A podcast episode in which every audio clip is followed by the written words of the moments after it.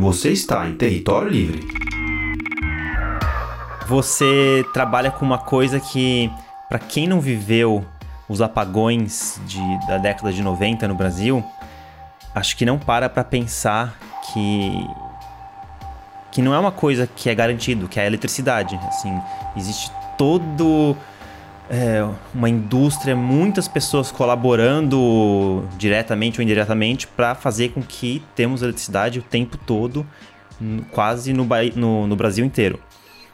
É, eu queria que você desse um pouco essa dimensão, assim, qual é qual o tamanho da complexidade dessa matriz energética para garantir que o brasileiro tem energia, ou quase todos os brasileiros têm energia o dia inteiro e a noite inteira? Pois é, né? A gente acende a luz, a gente aperta o interruptor e a luz acende, né? É tão simples quanto apertar um botão, né? Então acho que é natural as pessoas sentirem que é algo trivial, né? Mas é muito interessante o que você falou. A gente tem um país, né, de dimensões continentais. Hum. É, com a população assim concentrada em algumas áreas, mas populações em né, bastante longe, né, em territórios né, longes um, um, do outro. E a gente tem uma matriz é, elétrica hoje muito diversificada. É, a gente no Brasil hoje a gente tem quase 200 gigawatts de capacidade instalada para fornecer energia. Acho que nem 1%, tá, Felipe, da população brasileira não está conectada ao grid. A gente tem um, um, um sistema hum. interconectado muito é, é, abrangente e que conecta o país inteiro, né? É, e nós temos uma matriz elétrica bastante diversificada, como eu disse. A gente, no Brasil, historicamente, é, dependeu já muito de hidrelétrica, e as hidrelétricas continuam sendo a principal fonte de energia é, do Brasil, né? Mas cada vez menos, porque o recurso hidrelétrico do Brasil ele fica o novo, né, onde nós poderíamos explorar novas hidrelétricas no Brasil, é, eles ficam em regiões que hoje, ambientalmente, socialmente, não faz sentido a gente desenvolvê-los. Né? Na Amazônia, por exemplo. Né? Fazer hum. uma grande hidrelétrica na Amazônia para depois construir grandes linhas de transmissão para depois abastecer né, populações no Sudeste, por exemplo, né? Então, o que a gente está vendo é uma hidrelétrica que ela representa aí, é, acho que por volta de hoje uns é, é, 60% da capacidade instalada aí do, do, do, do, da matriz elétrica brasileira, que ainda é bastante... Nossa, bastante ainda. Bastante, mas já foi muito mais, né? Já foi mais de 80%. É, mas a gente está vendo uma, um crescimento muito forte das renováveis hum. na nossa matriz elétrica, né?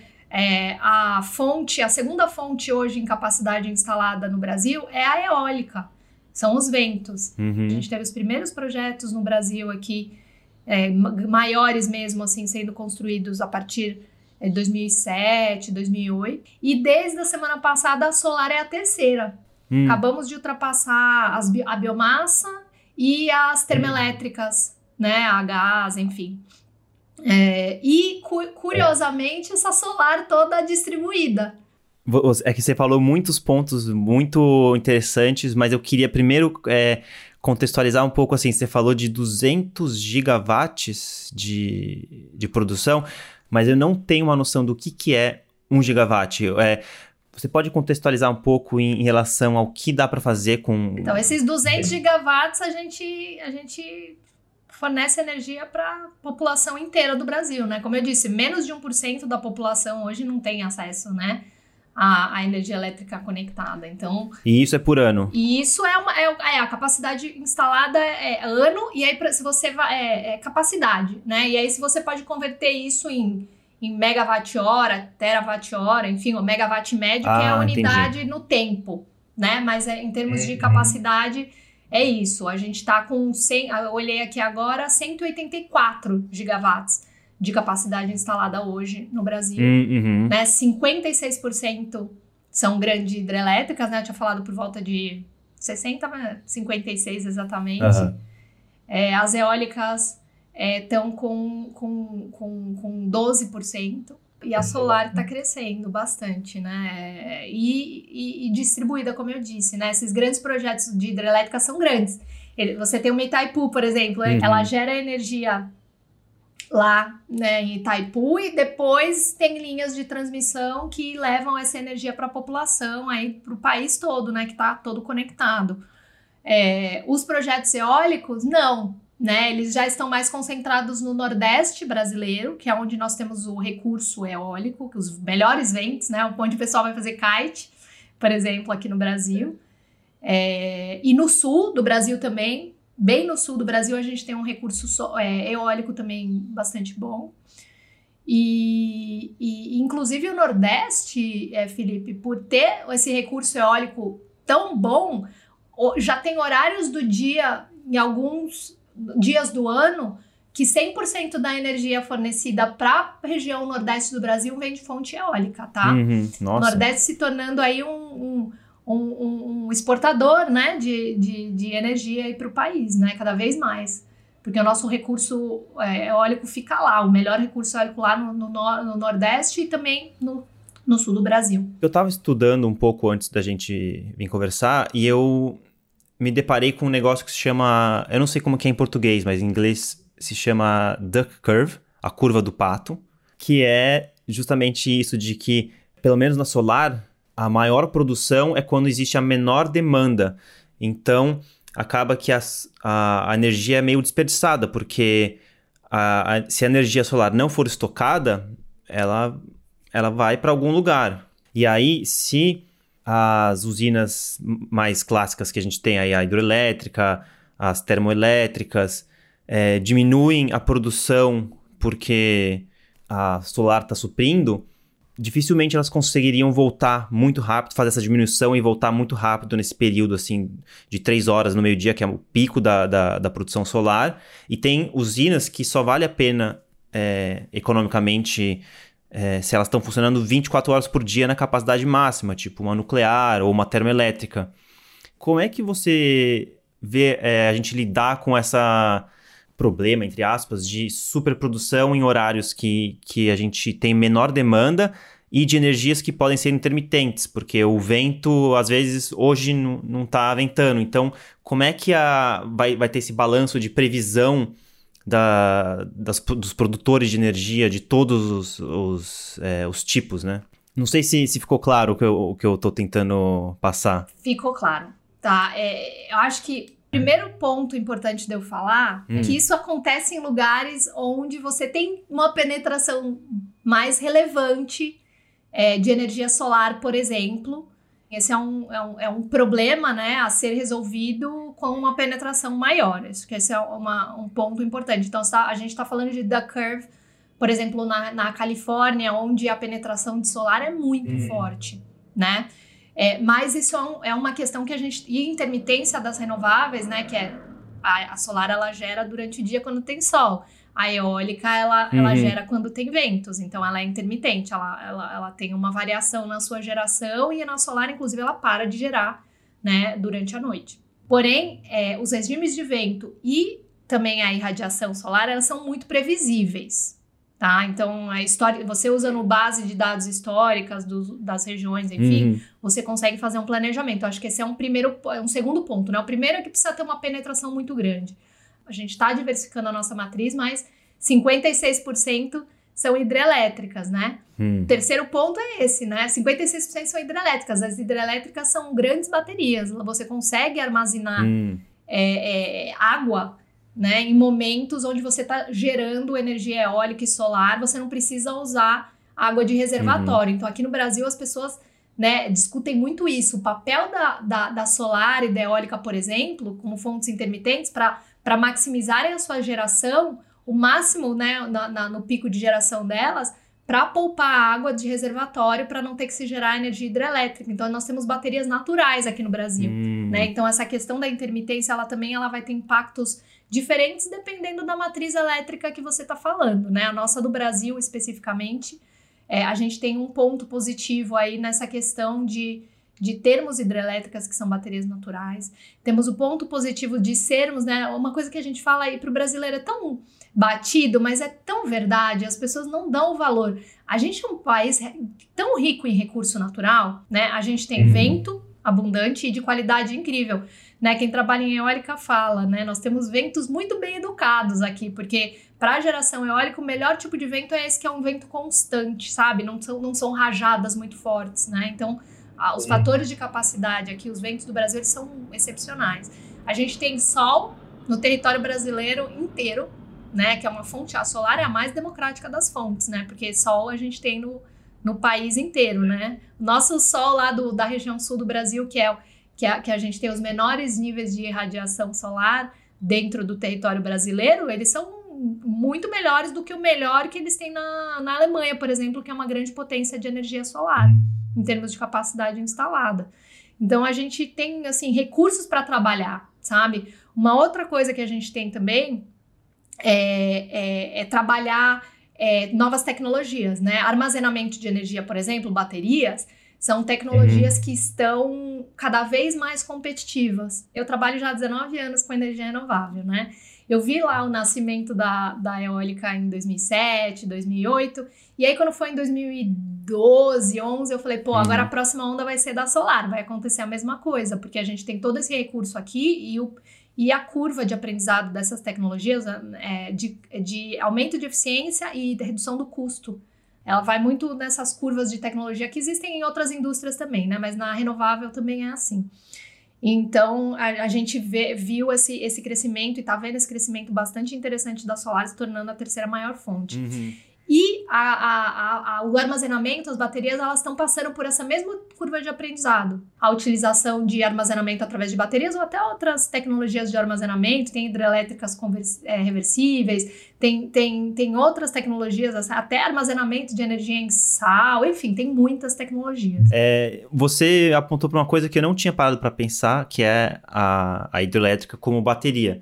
Então, me corrija se eu estiver errado aqui na minha ignorância a, o reservatório ele está num lugar mais alto do que a turbina que vai girar, a água sai desse reservatório por gravidade, gira a turbina e vai embora.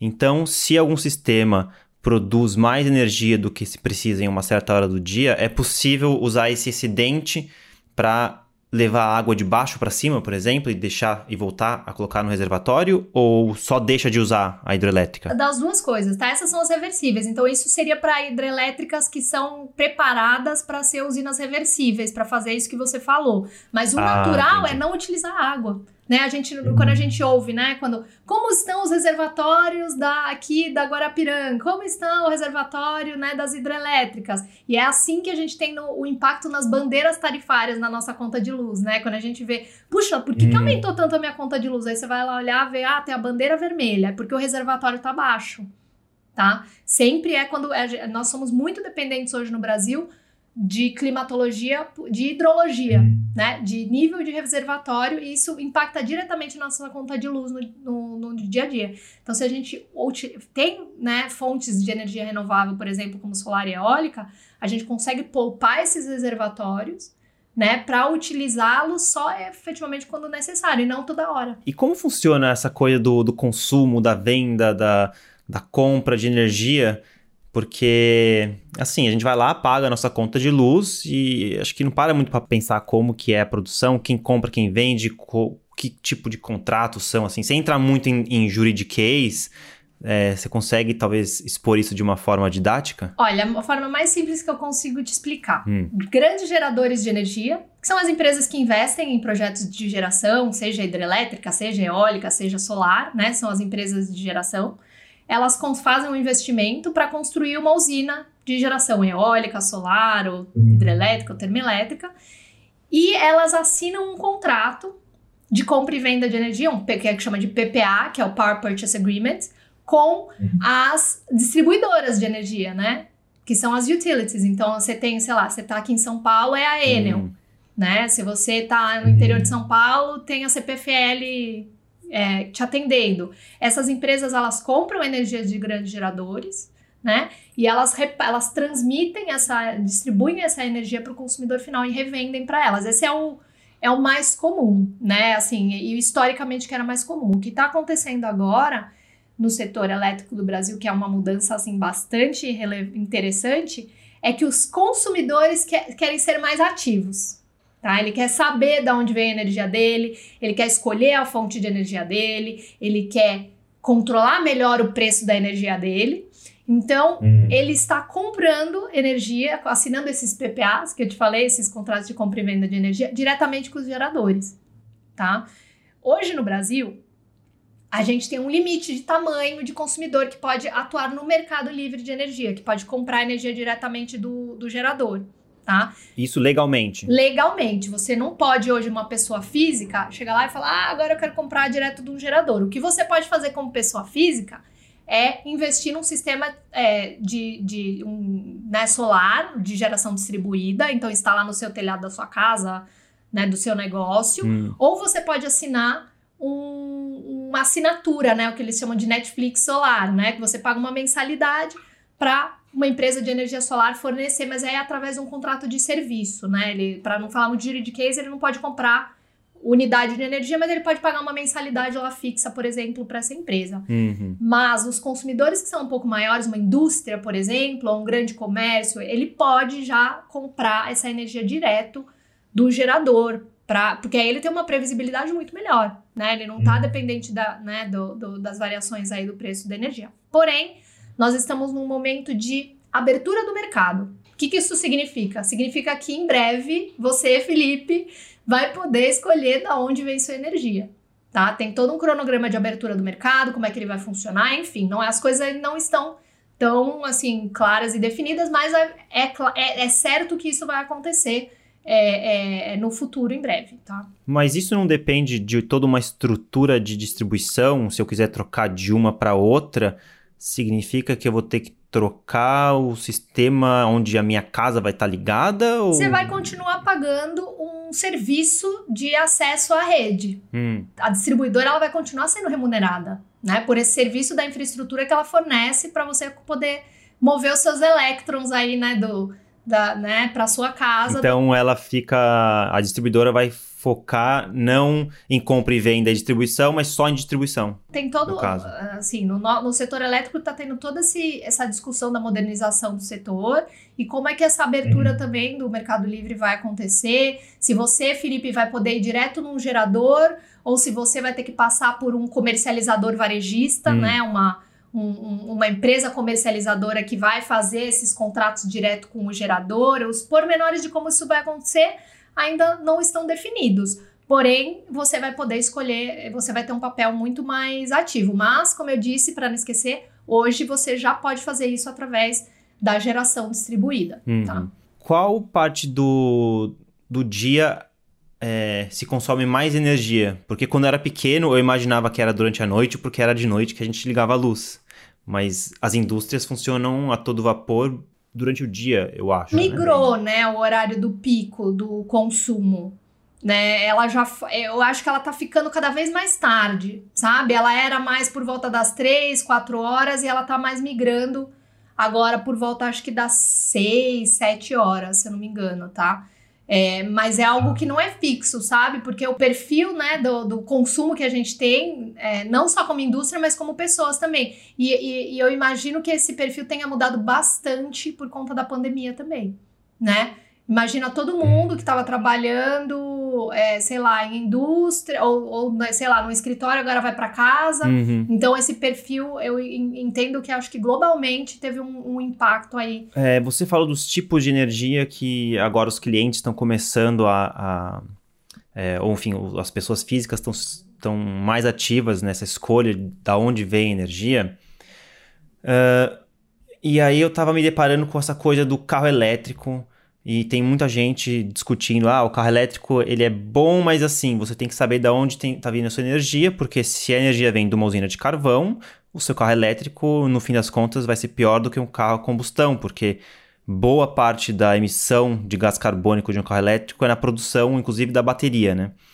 Então, é, como é que você enxerga o futuro do carro elétrico no Brasil? Duas coisas, né? Acho que primeiro eu só queria mencionar que esse, esse movimento de eletrificação ele é um movimento global, sabe? Tudo que der para ser eletrificado deve ser eletrificado no futuro, tá? Não só veículo. Um motor elétrico ou sistemas elétricos são mais eficientes do que combustão e... E também por conta de, por conta de climate change, né? De mudança climática, né? Os países estão mudando as suas matrizes elétricas, limpando-as e, e também você poder utilizar menos gás, por exemplo, né? Uma alternativa, por exemplo, a gás ou a, a motores a combustão aí em, em, em mobilidade. Uhum. Do, dos países grandes, né? Tem, tem, algumas ilhas e tal que tem matrizes elétricas 100% renováveis hoje, tá? Uhum. Dos países grandes que tem uma matriz elétrica relevante, o Brasil é a que tem a matriz mais limpa, né? Que nem eu falei para você, a gente tem muita hidrelétrica e depois a gente tem eólica, a gente tem solar, a gente tem biomassa.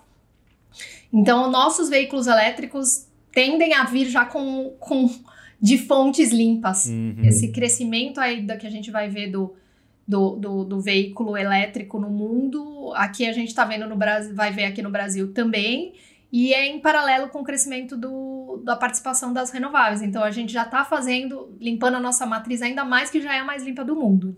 Eu entendo que, pelo que eu tenho lido, que no final da, da década, eu acho que dessa década, já não se farão mais veículos novos com motores a combustão. Mesmo no Brasil? Globalmente, né? Aqui no Brasil a gente tem um debate, né? Nós temos, nós temos carros é, que, que, que são, né? Que, que usam etanol, né? Que é uma que, são, que é um biocombustível mais Uhum. limpo, né? Então nossa, a nossa emissão já hoje é mais limpa até para carros que são a gasolina aqui no Brasil, porque toda a nossa gasolina já tem uma, uma proporção de, de etanol neles, sabe?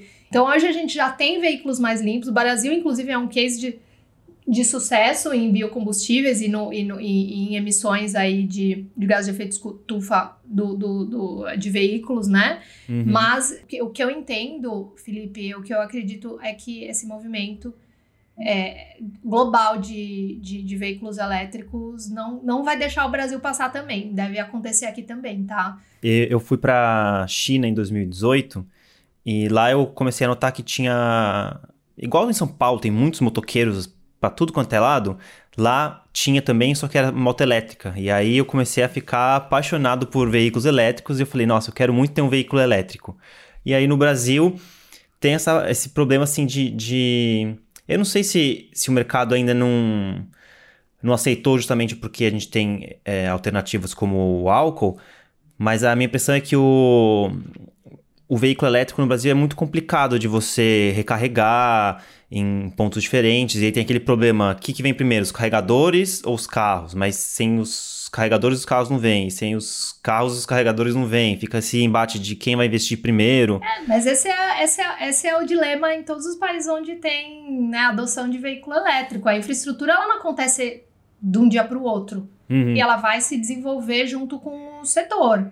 Né? É, então a gente. E os carros elétricos hoje, vamos combinar, né? Ele, aqui no Brasil, especialmente, eles são carros mais caros. Eles têm alguns benefícios é, de impostos, então você consegue ter uma, né, trazer esse preço ser um pouco mais competitivo, mas os veículos elétricos eles ainda são mais, mais caros, mas é porque é uma tecnologia aqui nova no Brasil e a infraestrutura, como você mesmo disse, ela não está disponível é, e isso vai acontecer através do tempo. Aqui na França, eles, eles dão bastante subsídio para compra de veículos elétricos, então você começa a ver agora é, muitos taxistas usando Tesla, é, começa a ver bastante Tesla na rua, que é o, carro assim, que é mais fácil de você ver, mas tem bastante Renault, BMW, tudo elétrico.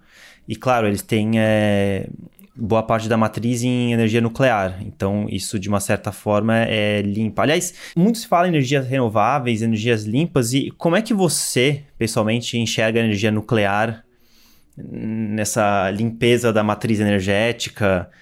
Porque existe um certo um certo debate muito forte. Na, na Alemanha, por exemplo, é super perigoso. Aqui na França, é, é a maior parte da matriz energética e pretende-se co- fazer o, o reator mais avançado do mundo aqui. Acho que já começou a construção aqui na França também. Então, assim, eles não largaram mão de, da energia nuclear. Como é que você, pessoalmente, enxerga isso? Então, a- assim, na classificação hum, né, do setor das coisas, assim, a nuclear ela não é classificada como renovável, é, porque você não utiliza fonte renovável, né? Você usa uma né, fonte geológica, enfim, você tem que ter uma extração aí, né? Não é que nem o vento, o sol que vai se renovando. porém ela é extremamente limpa. As pessoas não sabem, né? Poxa, mas a, a, a, a nuclear ela é limpa? Ela é extremamente limpa, não tem emissões. É o que ela tem, ela uhum. tem os resíduos ali, né, do, do processo é, nuclear, que é, tem que ser tratado de forma muito, com muito cuidado por conta dos riscos que, que todos nós sabemos. Então, é uma fonte que, em termos, se a gente estiver falando só aqui de emissão de gás de efeito estufa, super limpa. Uhum. Mas aí todo o debate político, né, nas sociedades de queremos né, correr um risco potencial de dar alguma coisa errada e ter algum desastre nuclear aí numa usina dessas, né? Esse é o debate, tá? Mas limpo ele é. Uhum. Outra coisa é que a nuclear, assim, historicamente, até as usinas recentes que entraram em operação recentes, assim, é, tem sido usinas bem grandes e elas têm, elas têm tido atrasos muito longos na construção, é, não tem sido conforme planejado e o custo tem sido, é assim, algumas vezes maior, alguns múltiplos maior do que inicialmente planejado também.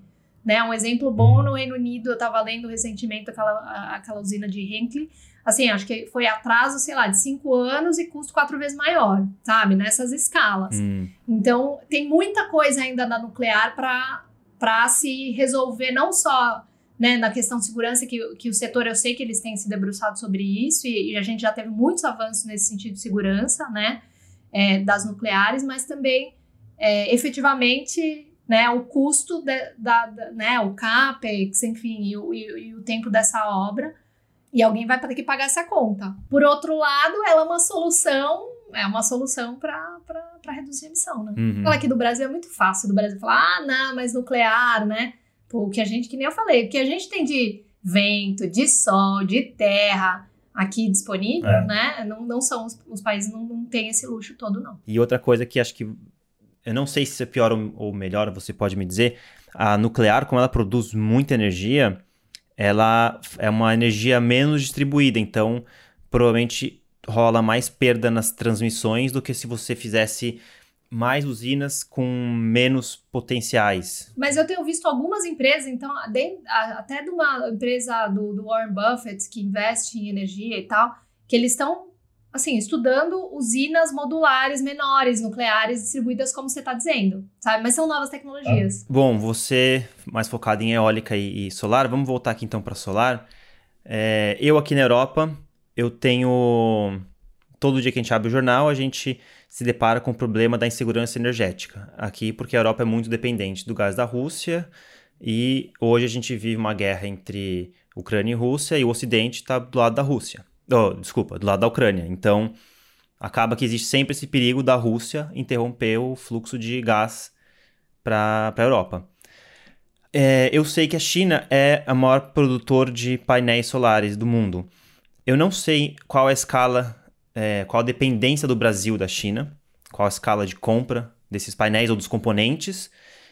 E se for alta, é, você acha que é um, um, risco que a gente tem que parar para pensar e começar a talvez desenvolver uma indústria nacional para a produção de componentes da, do, de uma matriz solar, por exemplo? Ótima pergunta e bem relevante para os momentos que a gente está vivendo. Né? A, a, questão energética ela está ela sempre foi uma questão geopolítica, né? Especialmente se você pensa em petróleo e tal. Mas agora, pensando nas renováveis e por conta do contexto aí da, da guerra da Ucrânia e, enfim, é, ela se torna cada vez mais, mais clara e evidente, né?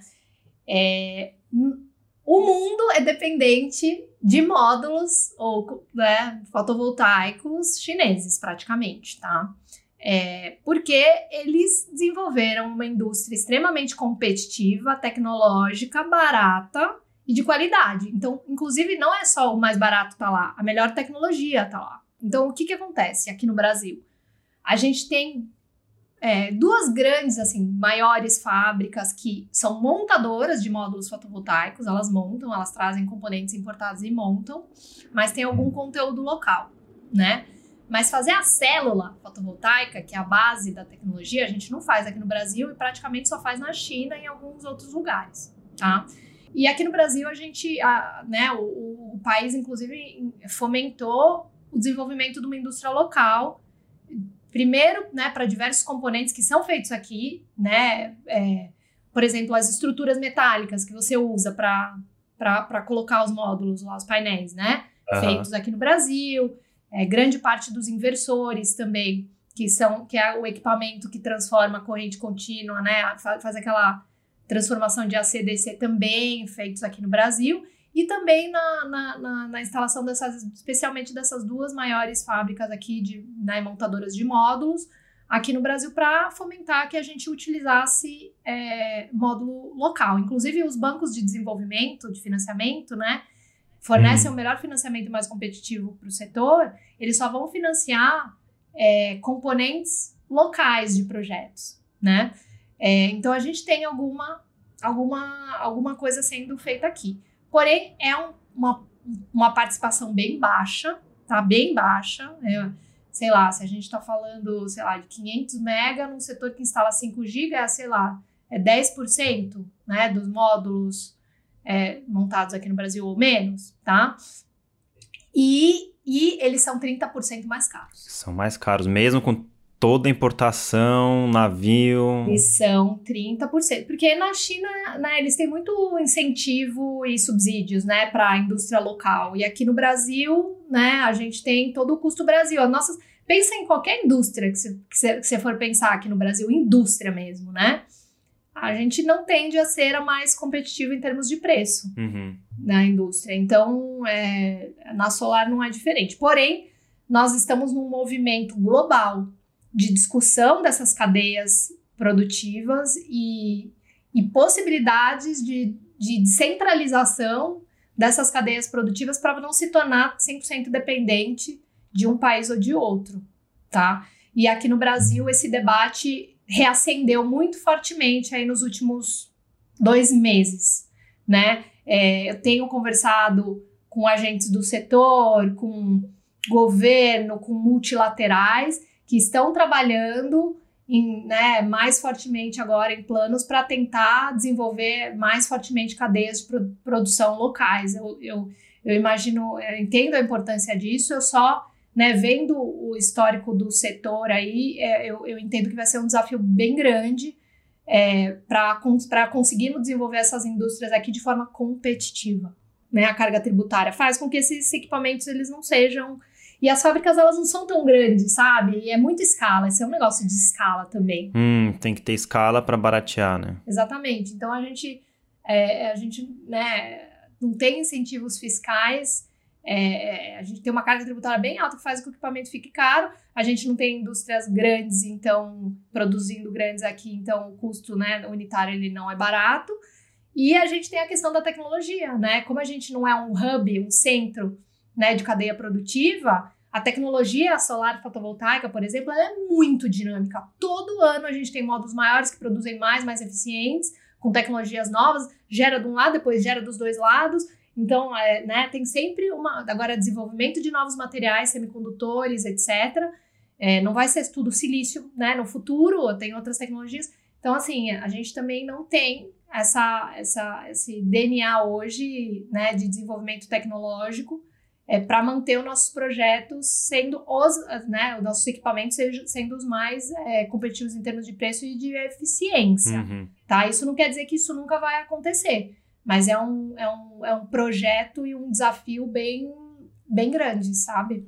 E o que, que faz um, uma célula é, ou um painel solar ser melhor que o outro, ser mais eficiente? Quais são as tecnologias de ponta, assim, que se você conseguisse explicar isso para uma criança de 15, um adolescente de 15 anos, vai.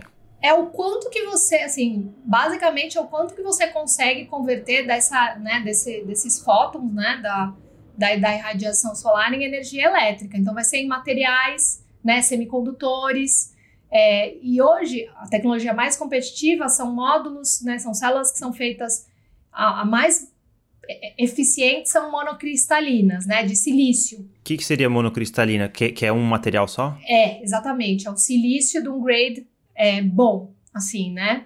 É, e o silício a gente tem bastante, inclusive aqui no Brasil.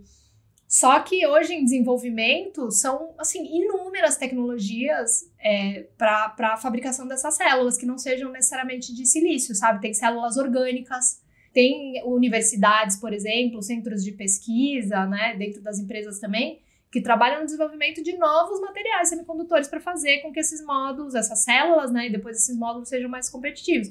Eu lembro que antes, assim, assim grandes modos, né, é, grandes, é, grandes números, as as, as, as, os painéis eles geravam só de um lado, né? Era só do lado principal onde o sol bate. Aí uhum. depois ele ficava parado só.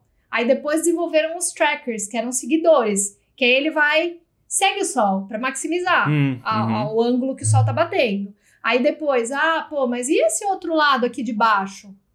Ele não deveria estar. Tá? Então, pô, se você tem um, um solo que onde tá os seu, seus módulos lá, no, né, no, montados num solo onde tem uma certa. Porque reflete o sol do chão, né? E em solos, tem solos, tipos de solo onde ele reflete mais do que outros. Ele chama albedo, né? Que é a, irradiação bate lá no solo e volta. Pô, por que, que a gente não faz o módulo bifacial, que tenha duas faces? Agora, módulos, né? Utilizam módulos bifaciais.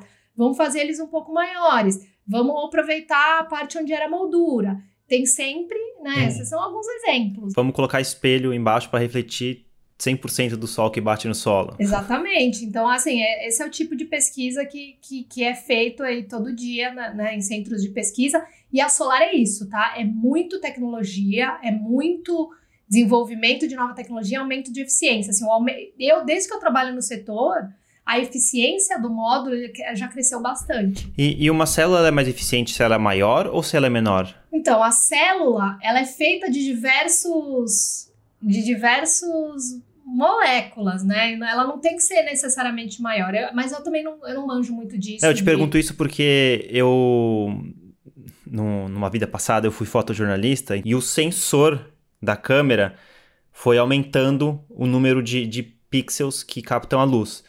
Só que aí chegou uma hora que você colocar mais pixels estava dando problema, estava piorando a qualidade. Por quê? Porque a divisória entre um pixel e outro começou a tomar uma proporção maior de, de espaço no sensor. Então eles tiveram que começar a fazer uma divisão entre um pixel e outro muito, muito mais fina. Enfim, eles vão, vão arrumando soluções. Deve ter esse tipo de solução, esse tipo de questão também, não tenho dúvida.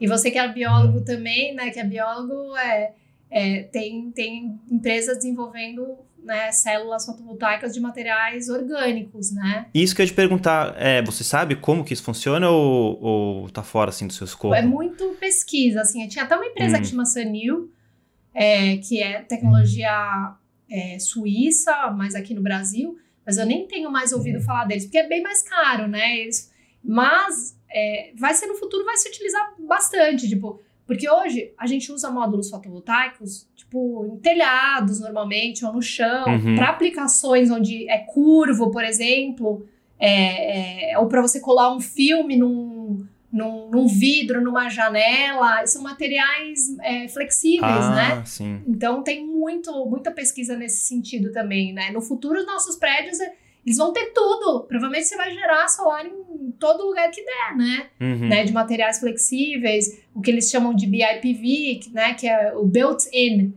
é, photovoltaics, né? Que nas suas estruturas ele já vem construído. Tem telhas hoje, né?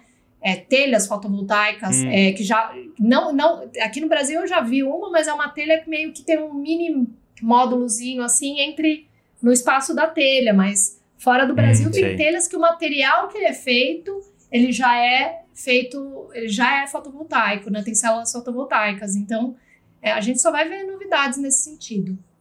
E uma coisa que me preocupa, me preocupa, uma coisa que me interpela é o que você falou. A gente vai gerar eletricidade é, via é, células solares em todo lugar. Só que nós somos 7 bilhões de humanos. Então, acho que tudo que começa a ficar popular vai gerar um impacto na natureza. Então, o, qual é o impacto é, no meio ambiente na produção de, de soluções solares?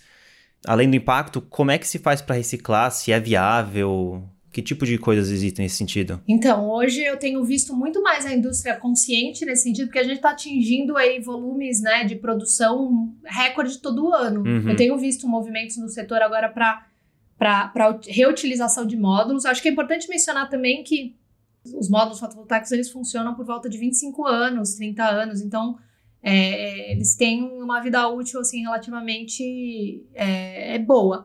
Mas cada vez mais vai ter um, mercado de, de, de de segunda mão, de retrofit e de, de reutilização desses materiais. Até de celular a gente tem visto né, esse debate agora, bateria de celular, é, cobre de celular e todos os outros materiais que, Uhum. que, que são tem, o- tem o seu valor, né?